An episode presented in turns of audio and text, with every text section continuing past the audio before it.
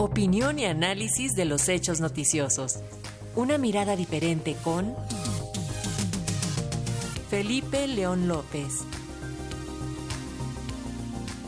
Y debido a las denuncias que se han hecho por las irregularidades documentadas en las elecciones internas de Morena que se realizaron este fin de semana, el proceso podría ser impugnado. Al respecto es el comentario de Felipe León, a quien saludamos en la plataforma digital. Gracias, Felipe. Buenas tardes.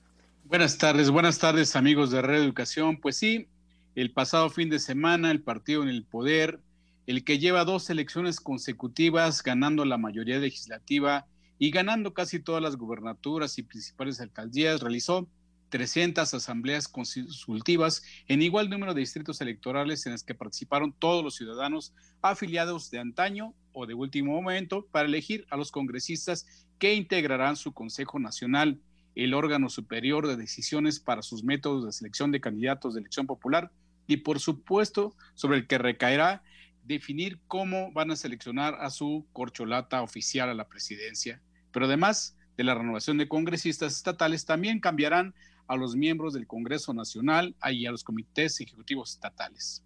Difícil conciliar y controlar todo el aparato burocrático de este instituto político que desde su fundación ha sorteado sus propios demonios internos. Solo las dirigencias de Andrés Manuel López Obrador, su fundador y líder natural, y de Martí Batriz, quien fungió más como vicario, han salido limpias y sin conflictos porque de ahí en fuera los que siguieron han tenido muchas raspaduras y descalificaciones, como pasó con Jacob Polemski, con Alfonso Ramírez Cuellar, y ni se diga de las acusaciones contra la pragmática dirigencia de Mario Delgado.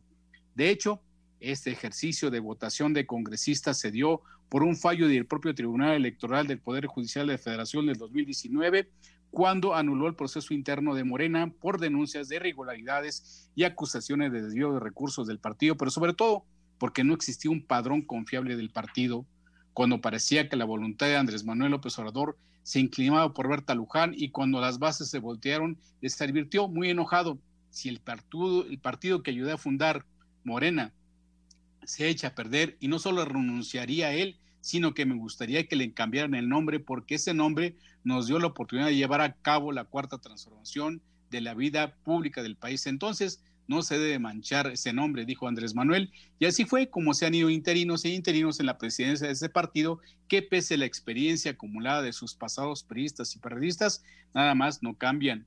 Años antes, contó Juan José Ramírez Prats, un ex compañero de oficina de Andrés Manuel, pero panista converso con los años, que alrededor de 1998 una vez se encontró con Andrés Manuel López Obrador y entonces presidente nacional del PRD, en un restaurante del otro lado Distrito Federal y en dicho lugar también estaba René Bejarano, quien negociaba con una delegación de tabasqueños que buscaban la dirigencia del PRD estatal. Cuando se fue Bejarano a otra mesa, Juan José Rodríguez le, le a Andrés Manuel, oye, ¿y cómo estás? A lo que de inmediato respondió, me siento hastiado para después rematar, hay algo, hay algo peor que los priistas y son los perredistas.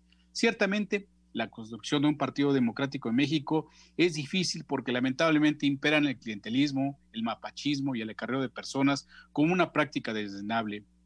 Es cierto, fueron más de 2 millones de participantes en más de 550 centros de votación de 300 distritos y solo en 19 hubo anomalías y disturbios que ameritaron su suspensión y de estos solo en 5 la anulación de lo que informan cientos de cámaras y micrófonos es decir, pocas irregularidades que fueron magnificadas por distintos medios y redes sociales. Sin embargo, tampoco deben minimizarse porque no debe existir ninguna práctica vieja de las que ya repudiaron los mexicanos.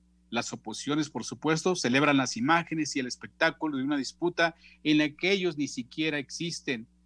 Queda claro que la discusión política en México ya no es entre el gobierno y la oposición, es entre las distintas líneas de Morena, porque como antaño en el partido del gobierno se dirimen los proyectos de país.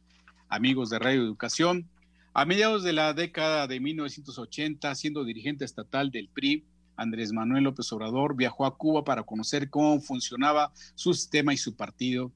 Dicen que fue invitación de Graco Ramírez y que el, que el ahora presidente quedó fascinado por el método de selección de dirigentes y cuadros para postularse a la dirigencia y el gobierno, de abajo hacia arriba. Por ello, quiso implementar un sistema similar de disciplina y lealtad y participación popular tipo cubano con el prismo tabasqueño. Claro, los alcaldes y diputados priistas que se vieron amenazados fueron a quejarse con el gobernador Enrique González Pedrero, acusando la ocurrencia de Andrés Manuel López Obrador por imponer dicho método en el tricolor.